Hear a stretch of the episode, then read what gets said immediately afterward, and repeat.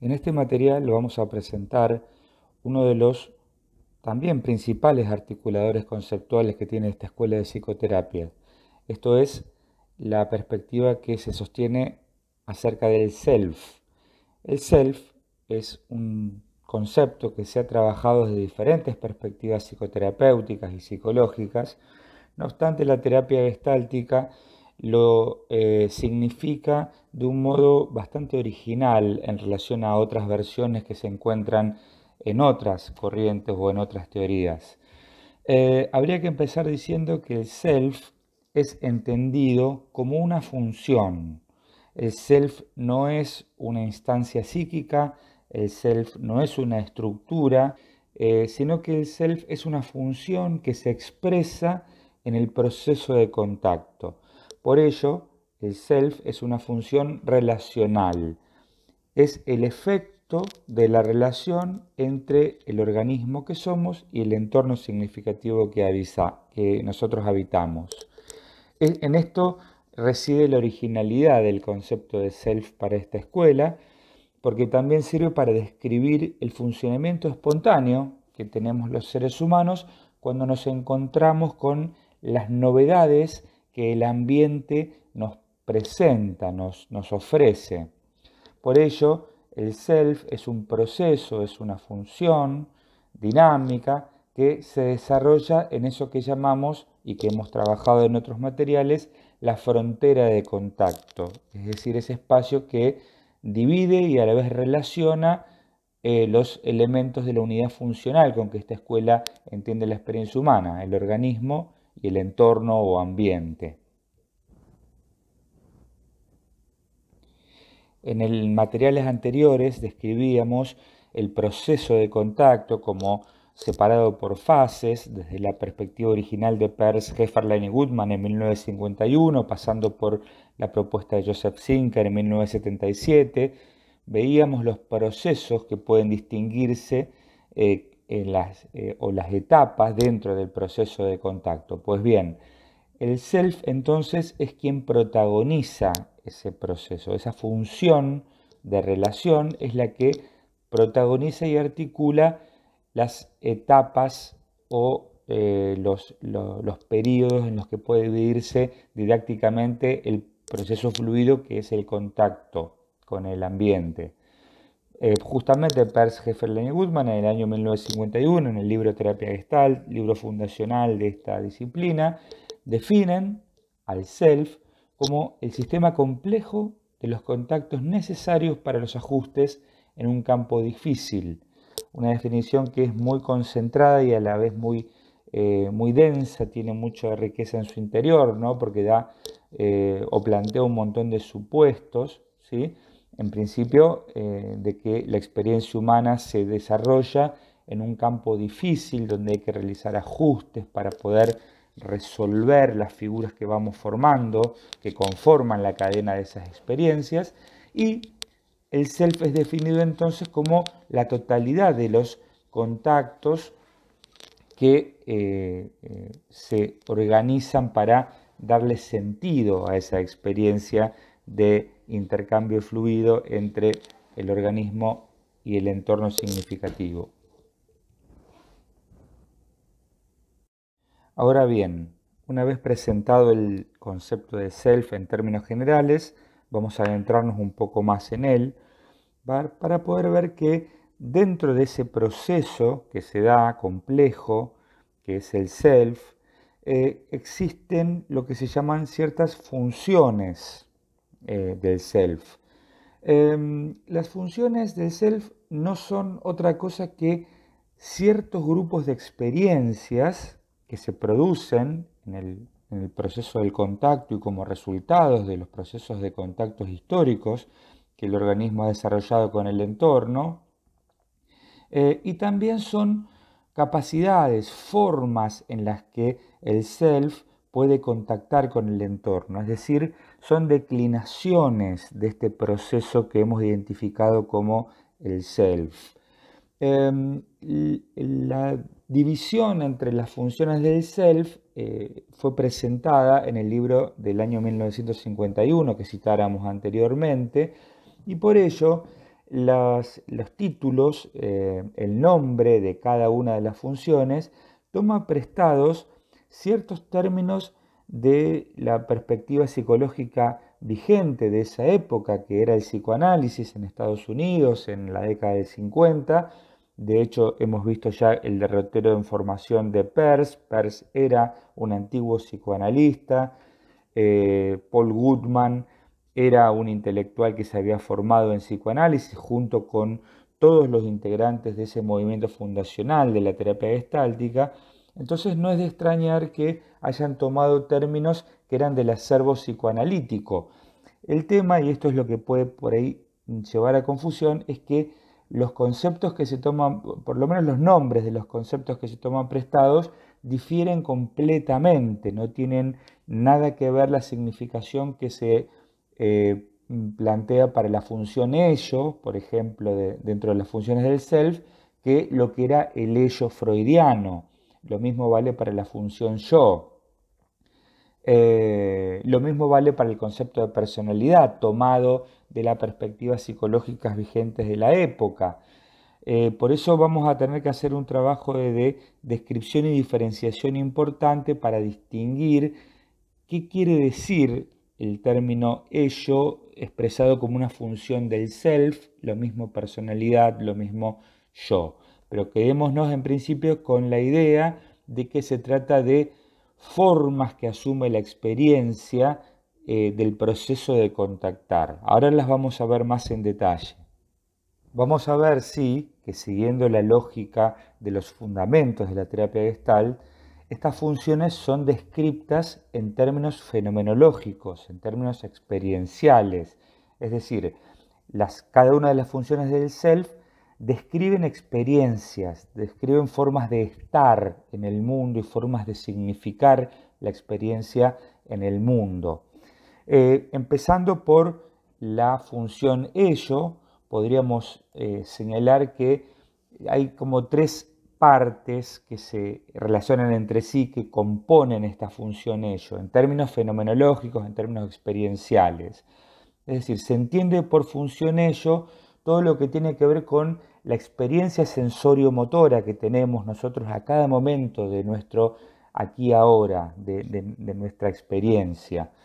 Eh, se entiende que esa experiencia sensoria-motora, eh, si bien se expresa en cada momento del aquí ahora, es el fruto de una serie de contactos que han sido asimilados a lo largo de todo el proceso de desarrollo psicofísico que hemos tenido cada uno de nosotros como seres humanos. Es decir, en ese proceso de desarrollo, desde que nacemos y quizás desde antes de nacer, eh, desde que nos desarrollamos como embriones hasta que eh, vamos desarrollando posteriormente del nacimiento las diferentes etapas, em, se van produciendo contactos con nuestro entorno que van generando adquisiciones que después quedan eh, selladas, quedan grabadas en nuestro cuerpo eh, y que eh, constituyen la base de la experiencia sensorio-motora, del uso que hacemos de nuestros brazos, nuestras piernas, nuestras formas de respirar, de caminar, de hablar, em,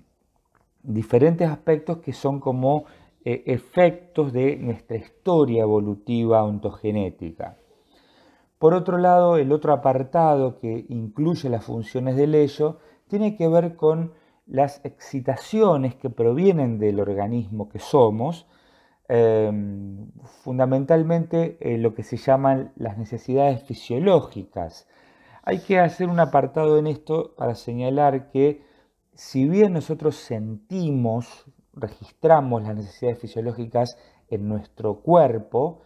muchas veces el origen de esas necesidades no son necesariamente la interioridad de nuestro cuerpo. Y acá se pone otra vez de manifiesto esta discusión que propone esta escuela acerca de la falsa distinción que implica eh, lo interior y lo exterior. Muchas veces, por ejemplo, nosotros sentimos hambre o apetito, pero no espontáneamente, sino porque, por ejemplo, estamos mirando o, nos encontramos con algún alimento que es apetecible y a partir de ahí, a partir de esa estimulación del entorno, aparece el registro del hambre o del apetito. Sucede también con cualquier otro registro de necesidad fisiológica. Muchas veces encontramos una gran eh, necesidad de eh, sentarnos a descansar cuando tenemos a la vista un mullido sillón que nos promete eh, reposo y relajación. O sucede también con la excitación sexual. los seres humanos muchas veces nos encontramos con nuestra excitación sexual al, al presenciar o al este, habitar un entorno, una situación que eh, genera en nosotros esa, activación. Entonces, la cuestión de la interioridad y la exterioridad es discutible como, fuente, eh, en realidad es un proceso recursivo, eh, pero sí forma parte de lo que llamamos generalmente necesidades fisiológicas y son parte de la función de la función del self para esta escuela de psicoterapia. Y el tercer elemento que integra e incluye a los dos anteriores es, eh, podríamos decir que la función ello engloba entonces todo lo que nosotros llamamos la experiencia dentro de la piel, ¿sí? todo lo que incluye lo sensorio-motor, las necesidades fisiológicas, que a la vez nos dan una sensación de integración de la experiencia corporal y también una confianza básica para enfrentar el entorno, esa sensación de mismidad, de corporeidad que todos sentimos, eh, es la función ello, eh, es, parte de ese proceso que nos permite, con esa confianza que sentimos de la mismidad, de saber dónde están mis brazos, dónde están mis piernas, eh, cómo apoyo cada paso que doy en el suelo cuando camino, cuando corro, qué pasa con el aire al respirar, cuando ingresa al cuerpo, cuando lo exhalo, las tensiones musculares, la relajación muscular,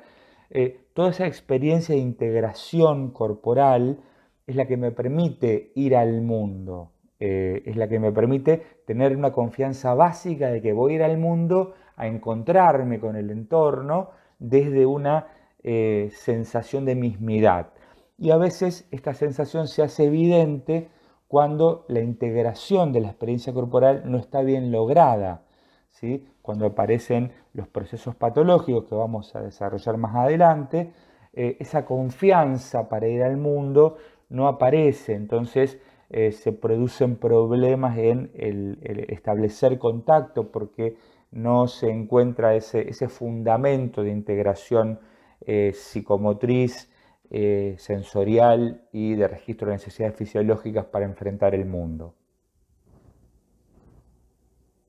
La siguiente función que consideraremos siempre en términos fenomenológicos y experienciales, como se describen desde esta perspectiva, es la llamada función personalidad.